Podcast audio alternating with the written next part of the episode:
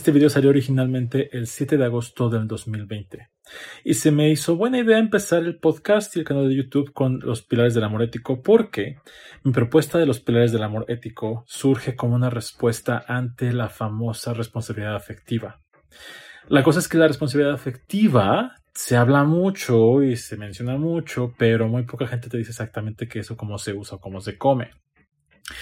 Y ah, conforme vayas viendo el video escuchando el podcast y conociendo los pilares, te vas a dar cuenta que los primeros tres pilares del amor ético, la agencia, la honestidad y el consentimiento, pueden muy fácilmente utilizarse como un arma. Más que para ser éticos o éticas o étiques, se vuelven una se pueden volver una forma de desresponsabilizarme y hacer lo que yo quiera sin consecuencias entre comillas. Por eso el cuarto pilar, la compasión, le da un giro completamente diferente y asegura que estos pilares no se utilicen como un arma. La responsabilidad afectiva cuando surge, cuando surge el poliamor, eh, existe esta, esta, tendencia hacia lo individual, eh, sobre todo tratando de huir de la, entre comillas, codependencia de la monogamia. Sin embargo, la respuesta o la solución a esta codependencia no es la independencia, no es dejar de estar con, es aprender cómo quiero depender de ti, cómo quiero interactuar contigo. Entonces, esta parte del poder acercarme a ti, más allá que huir del miedo a ser codependiente, es caminar hacia construir algo contigo de esta forma ética, mediante nuestra agencia, honestidad, consentimiento y compasión. Después de ver el video o escuchar el podcast, puedes ir a unirte a la comunidad de gotitas de poliamor y aprender más acerca de esto y practicarlo con personas como tú en buymeacoffee.com, diagonal Jaime Gama. Y puedes también ir a Instagram a conocer más acerca de estos videos, conceptos y hablar conmigo. Generalmente me preguntan qué es bueno y qué es malo para una relación. Y eso siempre depende de quiénes la conforman, ya sea monógama, poliamorosa o lo que sea, más allá de pensar en una relación buena o mala, yo siempre hablo de relaciones éticas. Entonces, hoy vamos a platicar acerca de una propuesta que tengo de los cuatro pilares de las relaciones éticas. Y em, para eso, bueno, puse un sticker de pregunta para conocer sus opiniones y demás, y vamos a platicar este, un poco del tema. ¿Qué onda con esto del amor ético? Esta semana estuve publicando mucho este, acerca de, esto y es que todo esto empezó porque había mucha gente que me hablaba como de relaciones tóxicas y relaciones sanas y como, como psicólogo, como profesional de la salud, a veces es como buscarle cómo le explicas a alguien que es una relación sana. Y en mi experiencia personal también es cómo puedo yo tener una relación sana. Y eh, ya he platicado en algún momento acerca de eh, cómo hay, hay, actitudes mías que eran súper tóxicas en algún momento con una relación y que ahora que las hago con otra relación no solamente no son tóxicas, sino que son maravillosas y nos hacen sentir mucho mejor. hola Robbie, hola Agustín, Julio, hola a todos. Y entonces el asunto es, más allá de estar pensando si mis acciones son tóxicas o no son tóxicas, yo me di cuenta que es ver qué tan ético es lo que estoy haciendo. ¿Y a qué me refiero con ética? No me refiero a un juicio de si tu relación está bien o está mal, porque yo no soy nadie para decirte si tu relación está bien o está mal. Si esa relación te hace feliz y es lo que tú quieres, chingón, sigue así. Para mí lo importante es poder empezar a cuestionarme si eso es lo que realmente yo quiero y si así lo quiero y cómo puedo pedirlo de otra forma. Entonces, Hoy me voy a ir con los cuatro pilares. Voy a, tengo como planeado platicar de uno por uno, pero si tienes alguna pregunta, si tienes, no te queda claro alguno, ponme un comentario o en el sticker de pregunta también puedes poner tus preguntas y os va a ver mucho más fácil. ¿No? Entonces, vamos a empezar con el primero de lleno porque son cuatro y me toman un ratito. Em, la agencia. El primer pilar de una relación ética es agencia. Y es una palabra que para mí eh, he escuchado, es, como más en inglés, creo, no sé, me, han dicho que, que, no. Según yo sí, también en español se dice agencia. Y la agencia es la capacidad que yo tengo como ser humano independiente de hacer lo que yo quiera. Entonces, en cualquier relación, como ser humano libre, yo puedo hacer lo que yo quiera. En una relación ética, yo respeto la agencia de todas las personas involucradas. Y esto quiere decir que todos en una relación podemos hacer lo que querramos. Sí, es ético que yo quiera comer pizza si tú quieres comer sushi. Es ético que yo me quiera ir a coger con alguien. Es ético que yo quiera vivir aquí. Es porque es importante respetar que todos tenemos deseos y necesidades particulares. Benja, eso. Entonces, eh, aquí el rollo empieza con las reglas.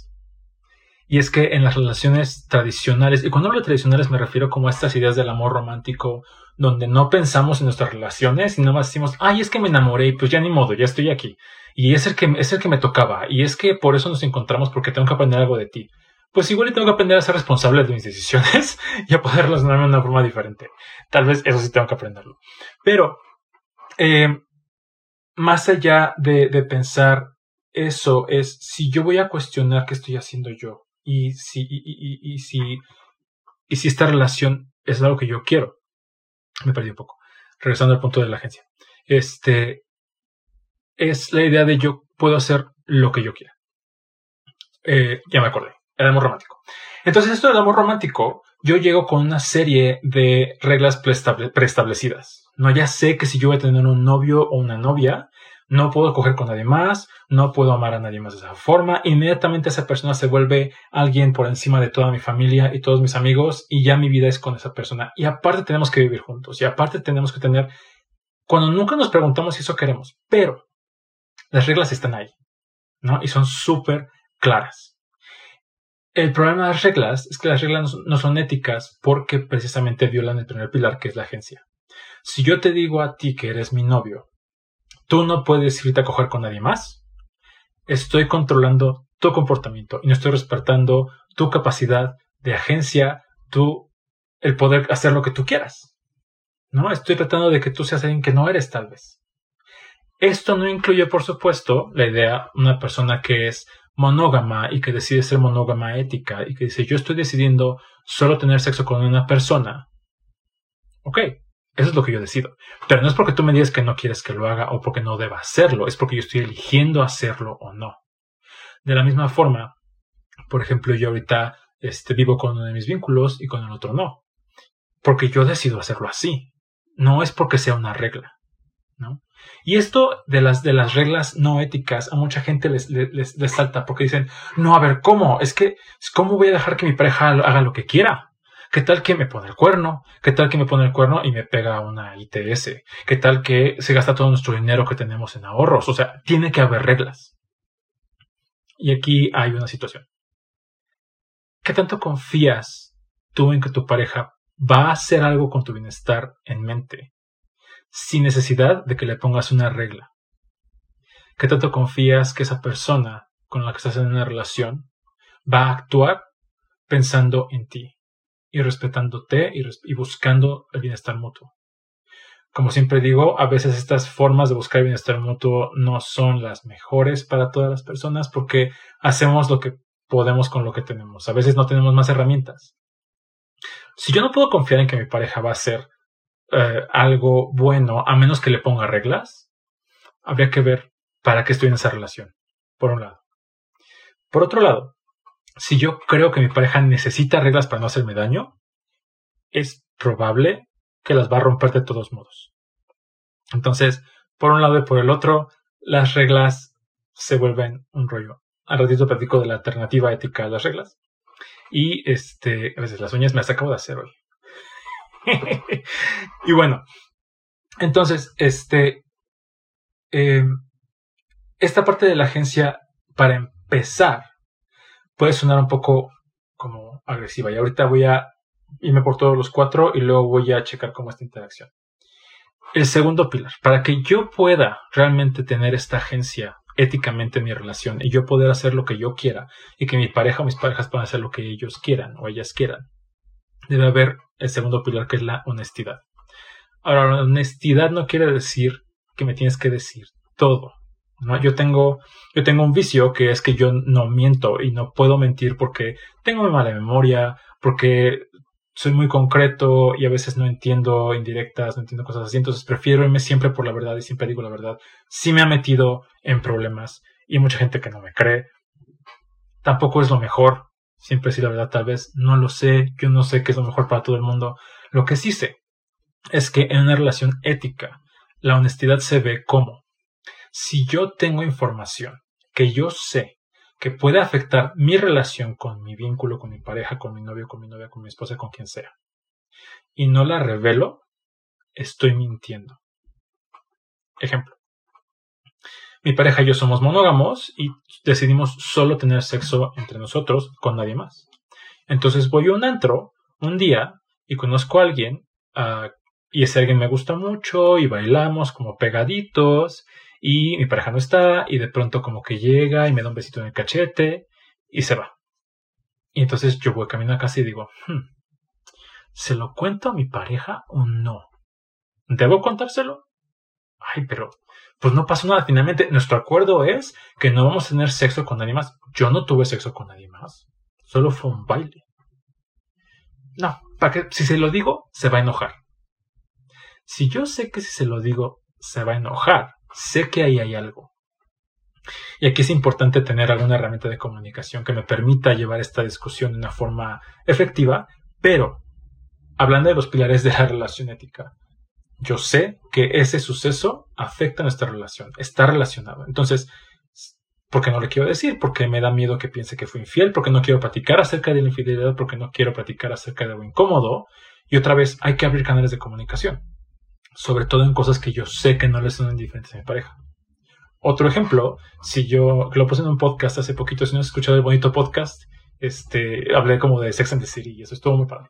Pero bueno, en ese podcast puse un ejemplo, que era tal vez, este, a mí me gusta, eh, yo estoy con mi pareja y tenemos una relación abierta y podemos tener sexo con quien sea. Y tenemos un acuerdo donde él y yo solamente tenemos sexo de perrito, él y yo. con alguien más, cualquier porción que quieras. Y yo voy con alguien más y resulta que tiene un columpio, yo nunca lo había intentado y es súper padre y cogemos en el columpio y chingón. Y regreso digo, no sé si le quiero decir. Pero sé que a mi pareja no le importa en ese caso. ¿no? Él me dijo, pues puedes hacer lo que quieras mientras no hagas esta cosa. Y pienso, pues si le digo, igual le gusta. Igual se lo digo. Este, si no se lo digo, no pasa nada. Ahí no hay bronca, ¿no? Sobre todo también está este rollo de la privacidad. Porque hay gente que me dice, bueno, pero es que si soy honesto, ¿qué onda con mi privacidad? Yo tengo cosas privadas, ¿no? Yo tengo mi vida privada también, a pesar de que tengo dos parejas. También tengo mi parte privada. Y esto implica que esta parte privada tiene que ver conmigo solamente, ¿no? Tengo amigos que, con los que platico todos los días y no estoy diciendo a mis parejas todo, ay, fíjate que platiqué con él, le dije esto y esto y esto y esto y esto y esto, ¿por qué no? Ahora, si uno de esos amigos eh, por ejemplo, yo con uno de mis vínculos tengo un acuerdo donde no estamos sexteando con nadie más. Entonces, si uno de estos amigos míos me manda una foto de sus genitales o me manda una nude o me dice algo así sugestivo, yo me siento con la necesidad de comentárselo, a pesar de que es parte de mi privacidad, porque está entrando en terreno de nuestros acuerdos. Entonces, es parte, tal vez no tengo que decirle quién fue, pero sí tengo que avisarle esta parte que, que se, se, se mezcla. Ya quedamos. El primer pilar es la agencia. Yo puedo hacer lo que yo quiera, tú puedes hacer lo que tú quieras, siempre y cuando estemos de acuerdo en que si yo tengo información que nos puede afectar o tú tienes información que nos puede afectar, la vamos a compartir. ¿Por qué es tan importante eso? Porque el tercer pilar es el consentimiento. Y el consentimiento no es tanto como yo lo aprendí tal vez, para mí, como me enseñaron el consentimiento, era, ya dijiste que sí, ya te chingaste y tienes que hacerlo. No tienes opción. ¿no? En esta idea de el matrimonio tradicional, por ejemplo, es, dices acepto y ya, ¿no? Ahorita ya existe el divorcio, ya existen otras, otras opciones, pero en el concepto original del matrimonio, sobre todo el matrimonio católico, que es el que más conozco, seguro que hay otros más, por mi cultura es el que más conozco, ahí es, dijiste acepto y ya te chingaste, ya no puedes echarte para atrás, ya no puedes este, modificar nada, ya así fue. Y esto como que se empieza a mermar, no solamente de ahí, en otras áreas, ¿no? Como la idea de, bueno, es que vamos a, a, un bar y te vas a tomar tres shots. Sí, está bien. Y llegas y dices, ¿sabes qué? Ya no me siento cómodo tomándome tres shots. Ah, no seas cualquier este, peyorativo, porque no, no sabemos respetar eh, que la otra persona retire consentimiento. Y aquí el consentimiento tiene cinco puntos. El primero es que debe ser libre. Yo debo poder, poder dar mi consentimiento de una forma libre sin sentir que tengo mi obligación, sentirme obligado a dar el consentimiento. Por ejemplo, si yo estoy en una relación, eh, no sé, con, con, mi pareja, y mi pareja dice, ah, es que voy a, voy a ver mamá, tienes que ir, porque es tu suegra. Y yo digo, pues es que ni modo. Si estoy dando mi consentimiento, pero no de una forma ética. Si digo, por ejemplo, ah, no, mira, si no tomas este shot, no te vuelvo a hablar. Si doy mi consentimiento, pero es más coerción. Por ahí tengo un videito de la diferencia entre el chantaje y la negociación, pero por eso es, importante que el consentimiento sea libre, libre como de consecuencias desagradables y libre que venga desde mí. Debe ser específico. Mi consentimiento se reduce a lo que yo consentí si digo, vamos a hacer un trío y eh, esto me pasó hace, hace, aquí chisme, comodidad personal, hace muchos años. Este, yo estaba saliendo con, no estaba saliendo con un güey, había un güey que me gustaba mucho, muy guapo, grandote, peludo, así, bueno. Y este, y me dice, oye, es que tengo muchas ganas de hacer un trío. Y yo pensaba, bueno, es que yo nunca he hecho un trío como tal, no sé, me pone nervioso. ¿Con quién? Y me dice, no, es un güey que es así grandote como yo, peludo, barbón. Y dije, bueno, pues sí suena un chingón, sí, sí, lento. Le dije que sí. Llego al departamento y pues este, este cabronzote. Y sale de su cuarto otro chavillo como yo. que no estoy grandote y no estoy alto. Y sí estoy barbón, pero no estoy, o sea, sí estoy peludo, pero no. Y fue como, nos vimos el uno al otro y fue así de, oh, no estaba feo. Yo no considero ser feo, pero no era lo que estábamos esperando. Pero mi mentalidad en el momento fue, híjole, yo accedí a hacer un trío. Y pues ni modo, tengo que hacer un trío. Aunque en ese tiempo, ahorita como de retrospectiva diría, bueno, yo accedí a hacer un trío en estas condiciones. Hubo esta modificación y en ese momento mi consentimiento ya no es válido y tengo que volver a decidir si lo voy a dar o no lo voy a dar. Por eso es específico. Informado. La parte de la honestidad es súper importante porque yo solamente puedo dar mi consentimiento de una forma ética si tengo toda la información necesaria. ¿no? Algo que hacía mi papá muchísimo cuando era chiquito y eso me marcó, tengo como muchos issues que trabajo en terapia porque él siempre me decía, oye hijo, este, ¿quieres ir a comprar un juego? Y yo, sí, vamos a comprar un juego y me emocionaba, decía, qué padre, y le decía, ¿sí en serio vas a comprar un juego? Sí, sí, claro que sí. Y este, y nos subíamos al carro y yo decía, ay, qué padre, y pensaba que iba a comprar y de pronto íbamos a seguir un camino y yo decía, pero es que por aquí no está la plaza. Me dice, no, no, no, no, es que vamos a ver a tu abuelita cinco minutos y luego vamos por el juego. A mí me chocaba ir con mi abuela. Si yo hubiera sabido que íbamos a ir primero con mi abuela y luego por el juego, hubiera dicho que no. Pero no contaba con toda la información necesaria. Entonces, mi consentimiento fue más coercionado, Y entonces, libre, específico, informado, entusiasta. Cuando yo doy mi consentimiento de una forma ética es porque me emociona, porque quiero hacerlo y digo, sí, sí quiero. Si digo, pues bueno, ya que aquí entra una dinámica de pareja muy interesante. Si mi pareja a mí me contesta de esa forma, mí, yo lo que hago es preguntarle, ok, ¿qué pasa? ¿Qué necesitas? ¿No? No me gusta que consientas así. Y no es un, no, te tiene que gustar. Es, ok, tal vez no estás de acuerdo. ¿Y cómo le hacemos? ¿Qué, qué, qué podemos cambiar? ¿O qué necesitas de mí? Y el quinto y el último punto del consentimiento que se me hace esencial es que es reversible en el momento que sea. Por más frustrante que pueda ser, por más incómodo que pueda ser, yo puedo retirar mi consentimiento en el momento que yo quiera y la mejor razón para hacerlo es decir, porque ya no quiero. A mí me enseñaron mucho a dar explicaciones, a dar excusas, este, a mentir por posicionamiento, a mentir para poder decir que ya no quiero hacer algo, ¿no? Algo que sucedía eh, eh, mucho es como la idea de mentir cuando es igual de fácil decir la verdad, pero este es un hábito. Entonces ya ni siquiera sabes por qué estás mintiendo, ya ni siquiera sabes por qué estás dando una explicación y es porque simplemente ya no quiero hacerlo. Ya no estoy cómodo y mi comodidad es razón suficiente para decirte ya no quiero hacer esto que me estás diciendo. Entonces, otra vez, libre, entusiasta, específico, informado y reversible. Vamos, un buen tiempo, voy a empezar a agarrar sus preguntitas. Aquí está. Dice, ¿Qué hacer si en una trieja uno deja de tener deseo sexual y no hay explicación? Depende de a cuál te, te refieras. Para mí es, si estoy en una trieja y alguna de las personas deja de sentir deseo sexual y no sabe por qué, éticamente primero hay que hablarlo y decir, ok, ¿qué necesitas? ¿Cómo te sientes? Y saber cómo me siento yo, cómo se sienten las otras dos personas y qué necesitamos todos. ¿No? Este, no es tanto ahorita el tema como tal, pero esa persona tiene éticamente la capacidad de decir, yo ya no quiero tener sexo con ustedes o contigo. Agencia. Honestidad. ¿Por qué? Porque no quiero. Ya no se me antoja. No tengo ganas. Consentimiento. Estoy reiterando mi consentimiento. Aunque al principio decía que sí quería, ahorita ya no quiero. Y es válido. No estamos acostumbrados a recibir un no.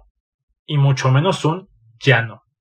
Nos enseñan que tenemos que buscar. hay muchas, muchas personas que creen que una relación de pareja, un vínculo afectivo es como un negocio. El problema de los negocios es que, al menos en mi caso, me enseñaron que si yo voy a hacer un negocio, no voy a aceptar un no, yo voy por el sí. Y tampoco nunca voy a mostrar mis cartas demasiado pronto porque pueden aprovecharse de mí. En una relación donde hay un vínculo afectivo es exactamente lo contrario. Tengo que mostrar mis cartas y decir, esto es lo que yo quiero, para que tú sepas si quieres estar con este que conoces.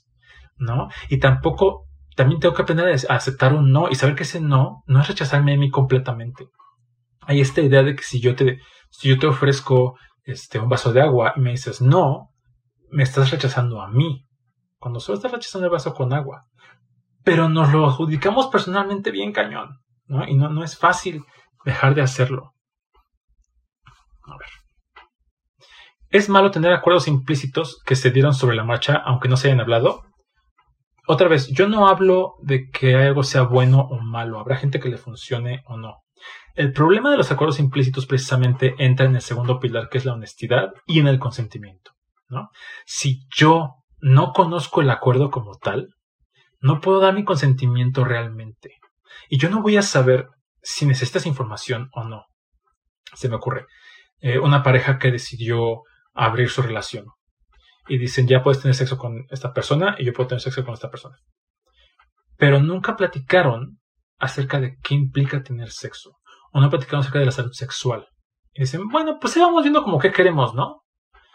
es posible y eso requiere muchísima flexibilidad para saber que en el momento que algo suceda que me incomode y que diga es que eso a mí no me gusta, poder evitar hacer un ataque de es que ¿por qué hiciste eso? Si, ¿Cómo te sentirías que lo hiciera yo?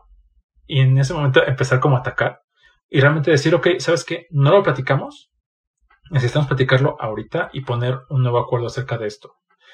Yo creo que no se puede acordar todo en una relación de pareja porque, uno, todos somos diferentes. Todos vamos cambiando todo el tiempo y lo que hoy está bien para mí puede que mañana no y viceversa. Y tres, tampoco hace falta. Lo más importante ahí es, otra vez, la honestidad de saber si me pasa algo o sucede algo que sé que puede afectar nuestra relación, lo voy a compartir.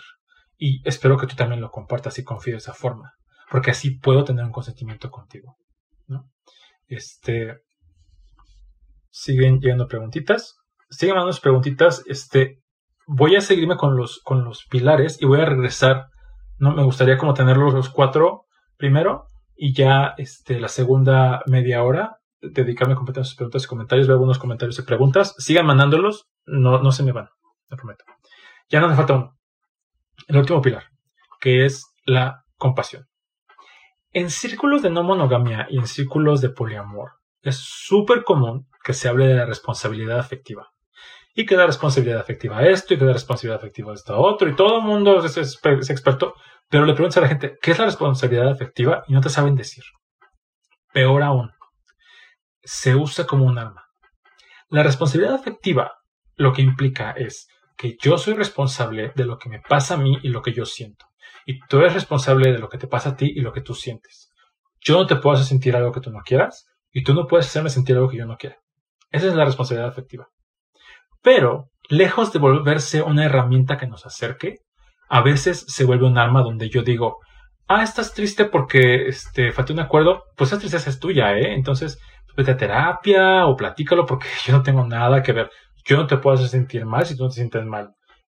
Y es bastante cruel y es muy irresponsable, paradójicamente. Estos tres primeros pilares, la agencia, la honestidad y el consentimiento, se pueden volver un arma muy fácilmente. Porque entonces yo puedo decir, ok, tú y yo quedamos en que somos eh, pareja abierta, pero no vamos a tener novios. Ok, perfecto. Entonces un día regreso y te digo, oye, mi amor, ¿qué crees? Que este, pues es que con este güey que estaba cogiendo, pues me gusta mucho y ya somos novios. Y como yo tengo agencia y puedo hacer lo que yo quiera, entonces yo lo hice mi novio y mi novio de él. Y es ético. Y te lo estoy avisando. Entonces ya cumplí con el segundo pilar, ético. Y consentimiento. Y si no te gusta, te puedes ir. Entonces ya, estoy siendo responsable efectivamente y estoy siendo ético en mis relaciones. Lo que falta ahí es el último pilar porque esto es muy cruel y deja de ver a la otra persona. Para mí el cuarto pilar de la propuesta de pilares de una relación ética es la compasión. Y la compasión no es lástima. Ya hice un live hace unas, semanas acerca de, yendo mucho más a detalle en qué es la compasión. Pero la compasión implica, uno, las decisiones que yo tomo tienen en cuenta el bienestar de todas las personas involucradas. Dos, asumo buena intención de la otra persona. Tres, asumo que todos estamos haciendo lo mejor que podemos con lo que tenemos. Entonces, si mi pareja, mi pareja llega y me reclama algo súper encabronado y asumo buena intención, es ok, esa es su mejor forma de decirme que necesita algo. Y otra vez, es lo mejor que tiene ahorita, no tiene otra. Yo puedo, yo puedo aceptarla o no, y irme y negociarla, no importa. O también está la otra, ¿no? El que alguno de las personas esconde información y no te lo dice y de pronto te dice, ¿sabes qué, mi amor? Es que no te lo había dicho, pero pues la verdad es que me acosté con alguien. Y en ese momento dices, ¡Ah! es que eres un cabrón, pinche infiel. Yo sabía, mi mamá me lo dijo cuando se vio en tus ojos, es que tú eres, tú eres un, no iba a decir un, signo zodiacal, pero no sé quién esté viendo, vaya a ser además que se sientan este, aludidos. Este, y otra vez, si yo me regreso dos pasos desde la compasión y asumo buena intención, no es que asuma que se acostó con esa persona para hacerme bien, pero es asumir que no lo hizo por, por joderme, ¿no? Que esa persona también tiene sus necesidades tiene su historia tiene una razón de ser. Y por alguna razón lo hizo y esa razón no es joderme. Entonces en ese momento puedo bajar un poco la guardia y decir, ok, no es contra mí el pedo, aunque sí estoy atacado, ok, va, y sí me duele. Dos. Él, esta persona enfrente de mí tiene una necesidad y la mejor forma que tuvo de cubrirla fue acostar con alguien y no decirme nada. Que está de la chingada, estoy de acuerdo. Pero fue la mejor forma que tuvo, no tuvo de otra. Tres. ¿Qué de eso que hizo, eso con el bienestar de todos en, mente? Tal vez el no decirme fue una forma de evitar el conflicto porque no quiero que estemos en conflicto. Porque es lo mejor que puede hacer. Y entonces puedo dejar de ver a otra persona como un villano.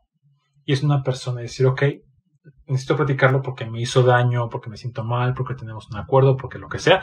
Y se abre la comunicación y se baja el, el, conflicto, se desescala el conflicto. ¿No? Esos son como los cuatro pilares en general.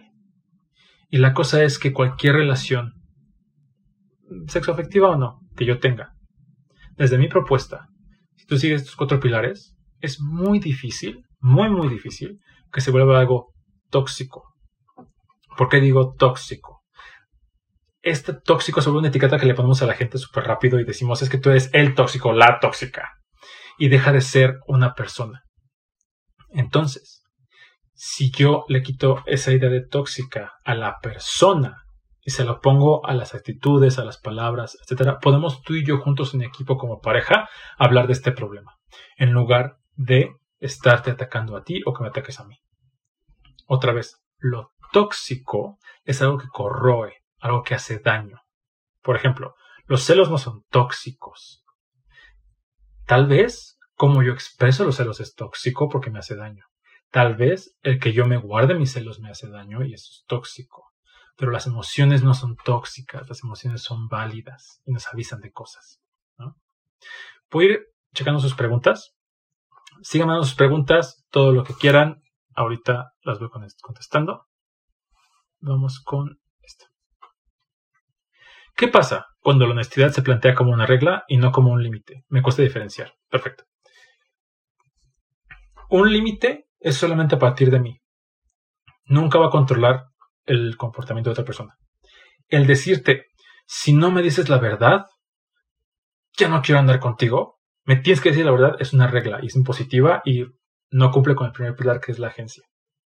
Un límite es, por ejemplo, yo tenía este límite antes. Este, mi límite era, yo no puedo estar en una relación con alguien que me mienta.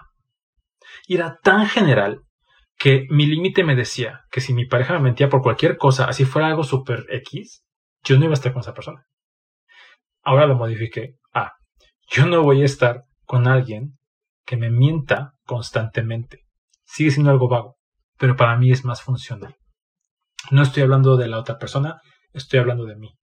Si yo planteo la honestidad como un límite, es, primero, para mí, ¿qué es la honestidad? ¿Qué significa? ¿Qué necesito saber?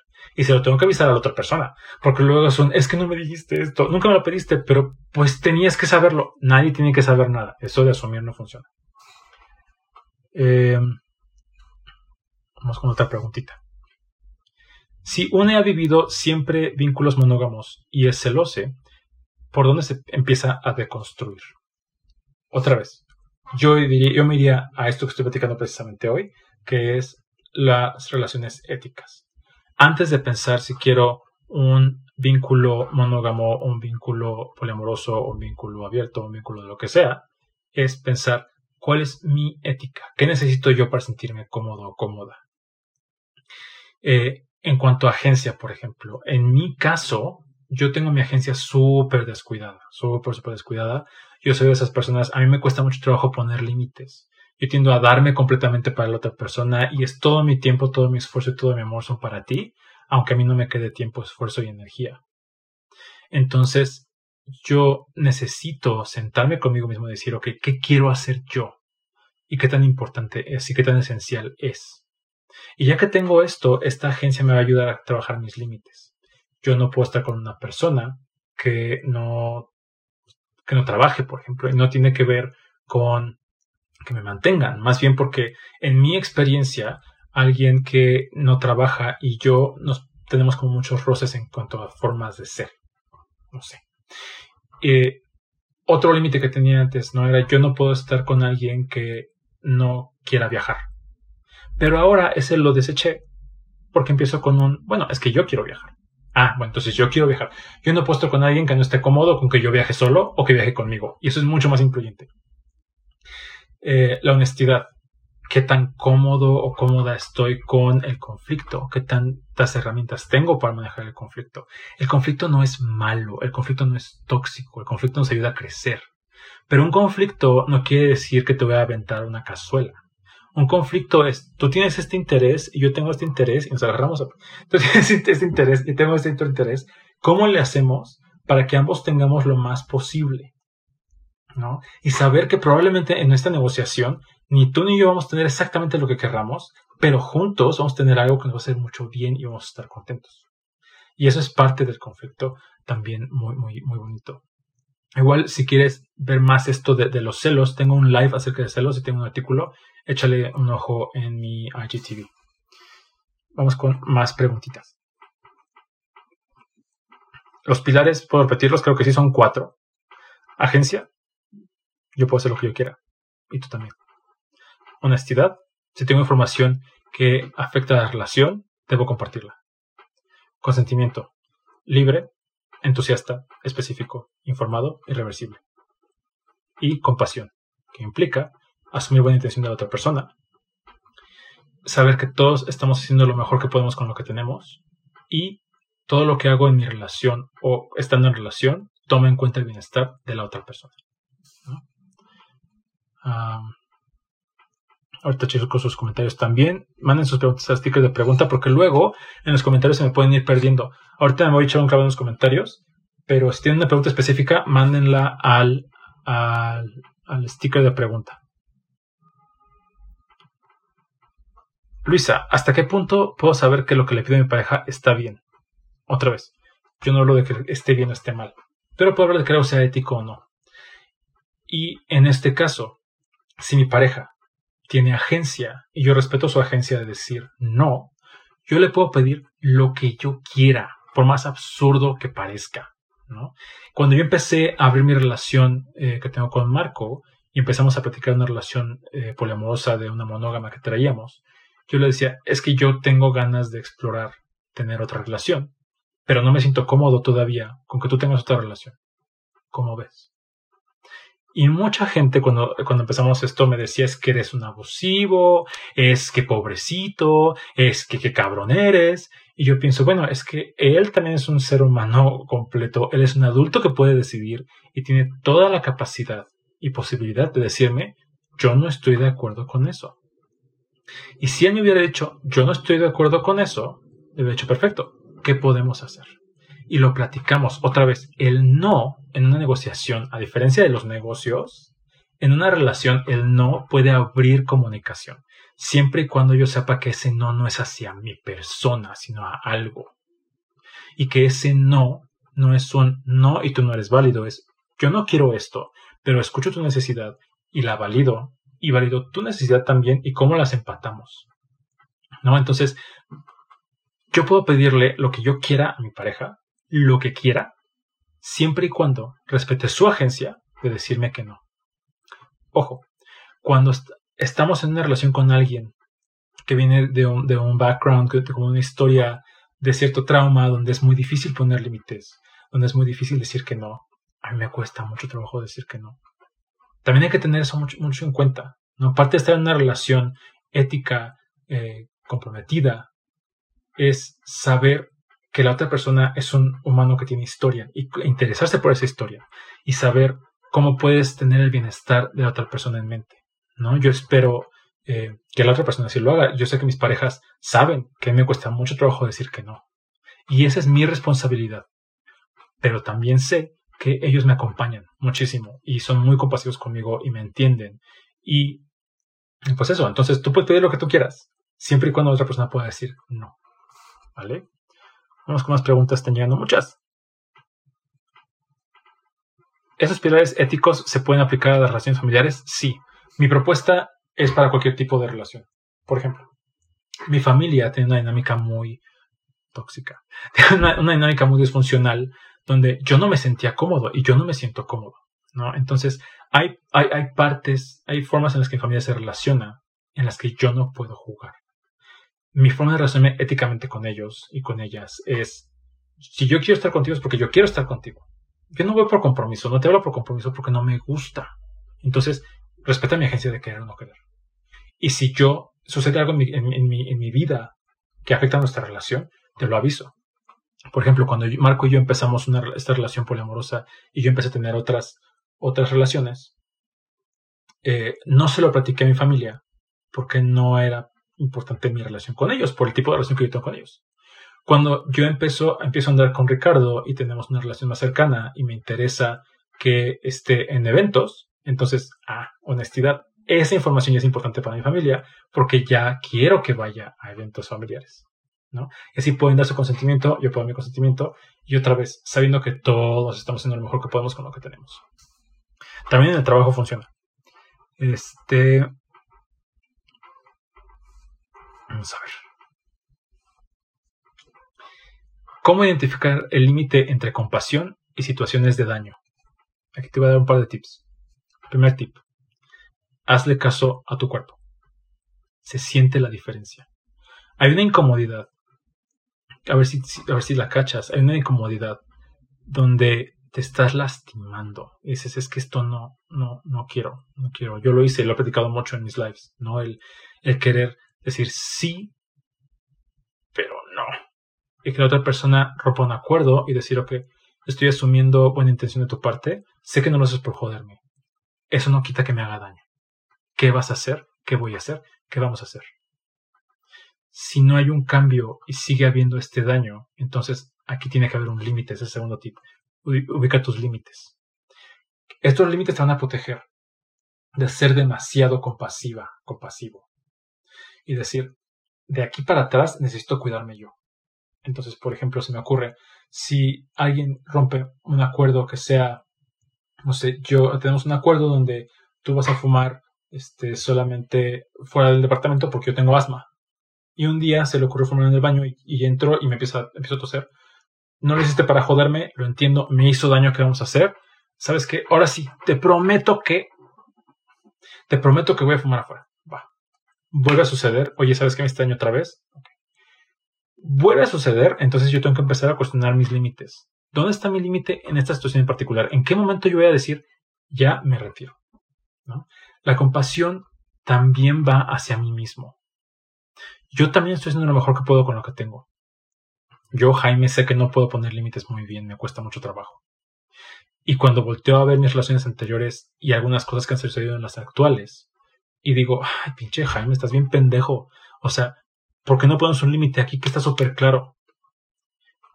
Yo nunca le hablaría así a una de mis parejas, jamás ni por equivocación. Y estoy tratando de cambiar esa forma de hablar de mí mismo y decir, no sabía.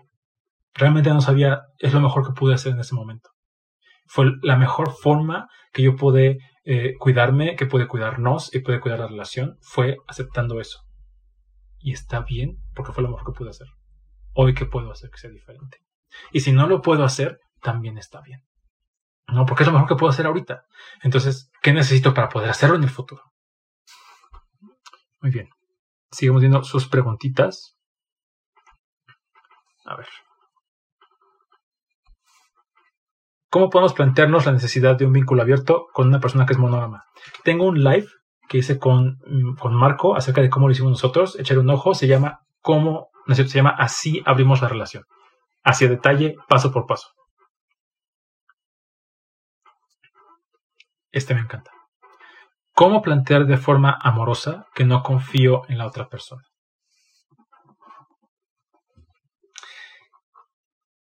El decir a la otra persona, oye, no confío en ti, para mí, es, ya implica confianza.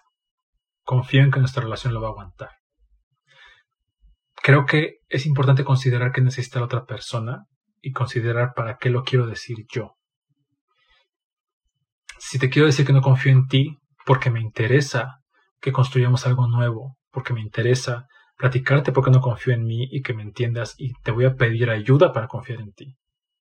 Eso es súper amoroso, ¿no? Es decir, oye, mi amor, es que fíjate que me he dado cuenta que eh, se han roto acuerdos constantemente y hoy me doy cuenta que ya no confío en ti.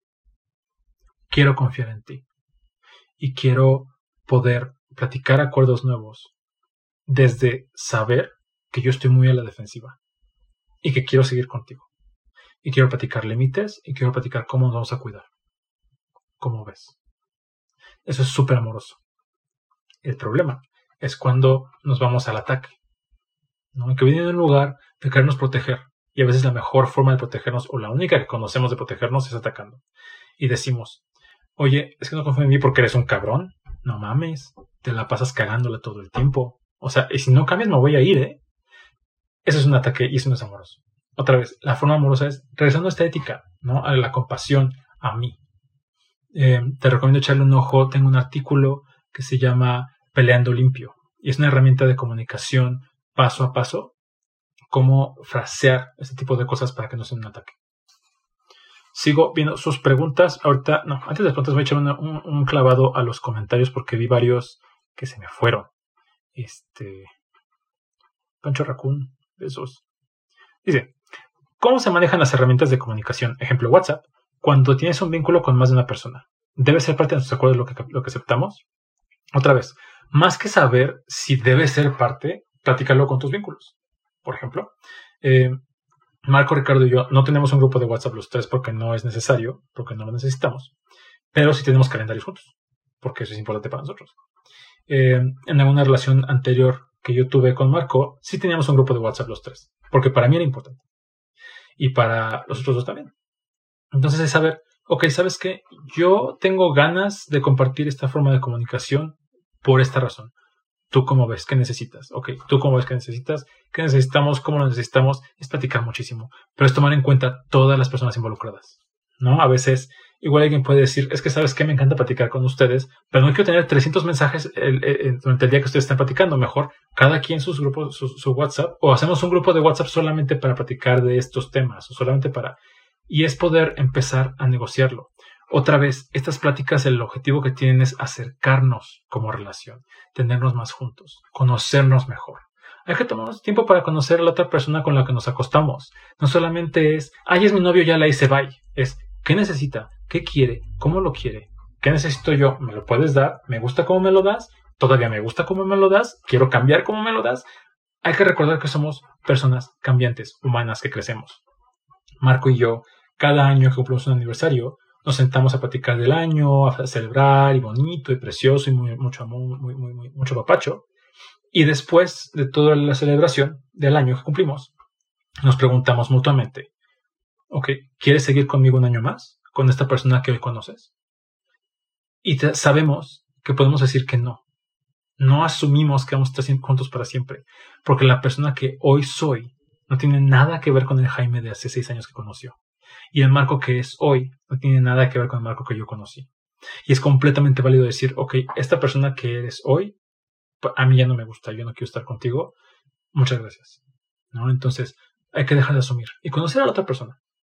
También está bien padre cuando dices, sí, sí quiero porque hemos crecido esto juntos y me gusta esto de ti y esta persona nueva que eres me gusta y esta persona que soy yo nueva me gusta y está bien padre. ¿No? Este, vamos a seguir viendo. Eh, ¿Cómo podemos plantear las necesidades frente a un vínculo? Ya lo dije. Así ya la contesté.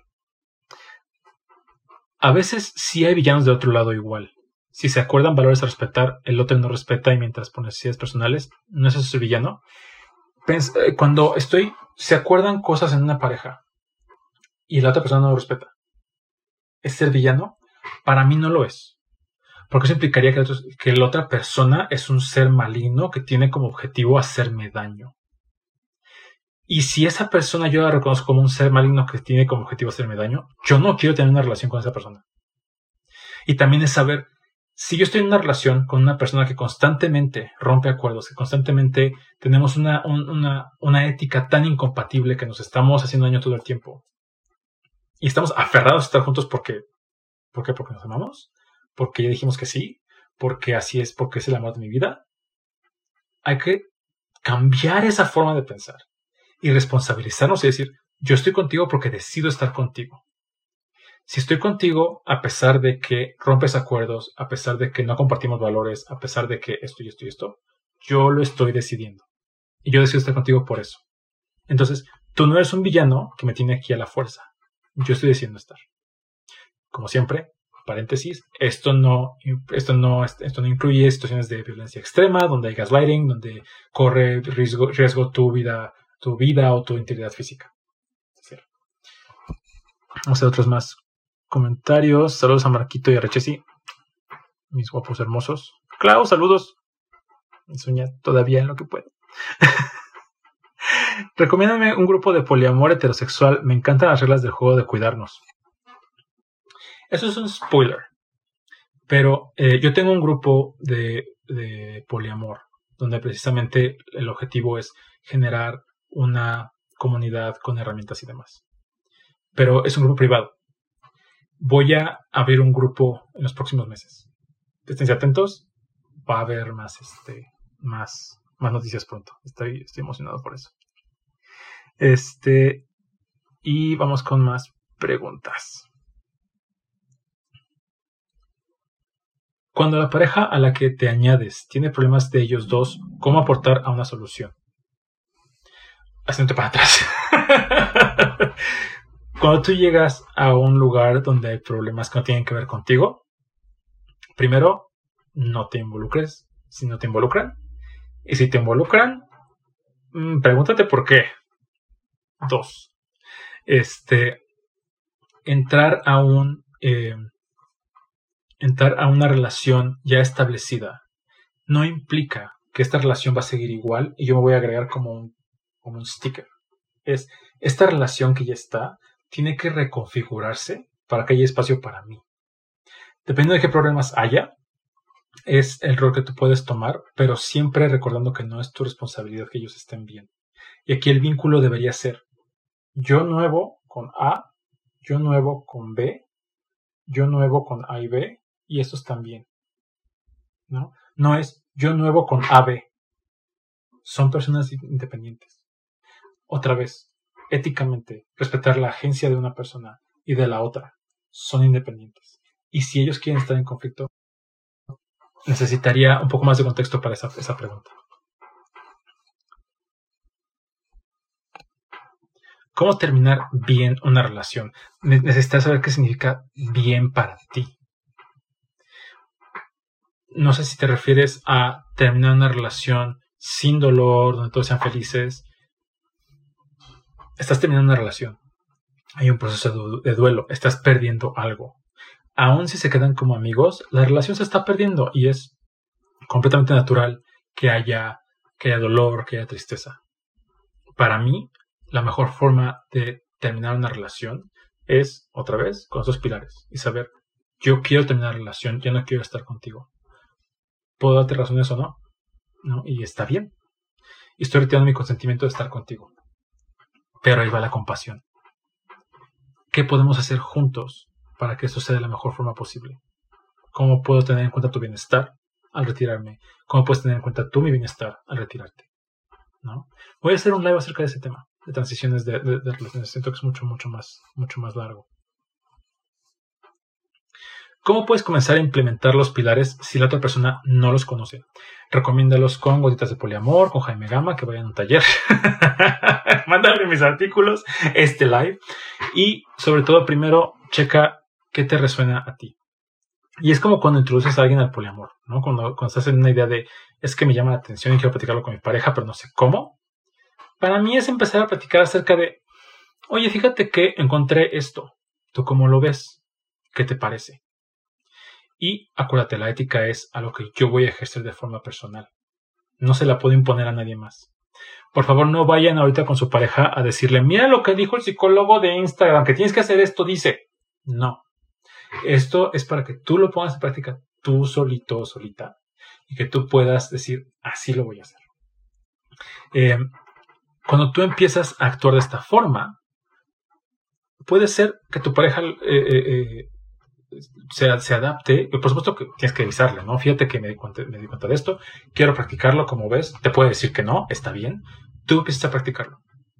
Algo que sucede a veces en, terapia, no siempre, pero a veces en, en una terapia cuando una persona va a terapia en una pareja que tiene un conflicto y la otra no, y esta persona empieza a tener ciertos cambios, empieza a mejorar su forma de quererse, su forma de expresarse, empieza a haber ciertas incompatibilidades. Puede suceder. Y hay un conflicto. Y otra vez, el conflicto no está mal, el conflicto nos acerca, el conflicto puede tener gozo también, aunque no sea tan agradable. Y puede que diga, oye, es que sabes qué, yo que estoy practicando estética que me gusta mucho y es muy auténtica para mí, estoy encontrando estos puntos contigo no estamos siendo compatibles aquí, ¿cómo le hacemos? ¿Cómo negociamos? Por ahí eh, hace ocho días platicaba de la ética en las relaciones jerárquicas. ¿no? Tal vez yo estoy en una relación ahorita con tres personas, cuatro personas, que es jerárquica, y de pronto me doy cuenta de que con esta ética ya no me gusta esa jerarquía. Entonces puedo hablar con ellos y decir, oigan, fíjense que me, doy cuenta de que esto de esta jerarquía no me está gustando, ¿cómo le hacemos? Otra vez, la cosa es abrir un canal de comunicación. Ya se nos va a acabar el tiempo, pero voy a ver las últimas preguntitas. ¿Cómo puedo plantear las necesidades sin caer en un capricho? Otra vez, es, eh, hay una herramienta específica de, eh, comunicación no violenta. Lo voy a poner en el contenido extra de hoy. Voy a, voy a darle los pasos de cómo poder expresar una necesidad sin caer en, eh, en el chantaje. No, sabes que hay un live que ya puse. En en gotitas extra, el primero que tengo con Ricardo. Ahí está paso a paso cómo se hace. Échale un ojo. Cuando alguien hace algo dentro de la relación y para él está bien, pero la otra persona no lo puede, mm, me imagino que es aceptar. Si tú haces algo que para ti está bien y para mí no, es como hablar idiomas diferentes. Entonces, que platicarlo. Si tú hiciste esto, ok, antes de decirte, no, es que eso obviamente está mal, es, ok, para ti, ¿por qué está bien? ¿Qué es lo que está bien de eso? Ah, pues esto y esto y esto y esto y esto. Ok, a mí me hace daño esta parte, vamos a negociarlo. No, se me ocurre algún ejemplo ahorita. Si tienes un ejemplo más, más específico, te podría dar más información. Si tú tienes las bases propias de lo que es ser tóxica, entonces, ¿cómo puedes identificar de los otros? Mm, otra vez, no es tanto identificar qué es tóxico en otra persona. Lo importante es saber qué es, qué te gusta a ti, qué necesitas tú. Por eso la ética es para mí, ¿no? No voy a andar por ahí diciéndole a la gente, ay, es que tú no eres honesto porque con esta información. Ay, es que tú estás, no estás siendo compasivo. No, no, esto no es un arma. No agarren esto como un arma para irse a chingar gente. Esto es una herramienta para que yo pueda acercarme a alguien, para que pueda mejorar mi relación. No es para irme a juzgar gente. Y bueno, esa es como en general la idea de los pilares del amor ético. Si les interesa conocer un poco más, eh, en mi blog está el artículo de Ni Mono ni Poli, Amor Ético, que va muy eh, Tengo otro acerca de la compasión, que se llama Abrazando nuestro, nuestro dolor, y varias herramientas. Igual, si les gusta el contenido, si eh, les pido me apoyen de pronto con, eh, si, tienen chance, yendo a buymeacoffee.com diagonal Jaime Gama y me compren un cafecito. No es un café real, es una pequeña donación para ayudarme a seguir eh, generando este contenido de forma gratuita. ¿no? Y si no pueden hacerlo, no pueden donarme de esa manera, está bien, pero compartan mi contenido si les gusta, mándenselo a sus amigos, pónganlo en sus redes y eso se os va a agradecer muchísimo, muchísimo. Y muchas gracias por estar. Nos vemos la semana que viene y sigamos amando éticamente, validando nuestras experiencias y juntos sanando las eh, heridas del corazón. Vale. Un abrazo. Bye.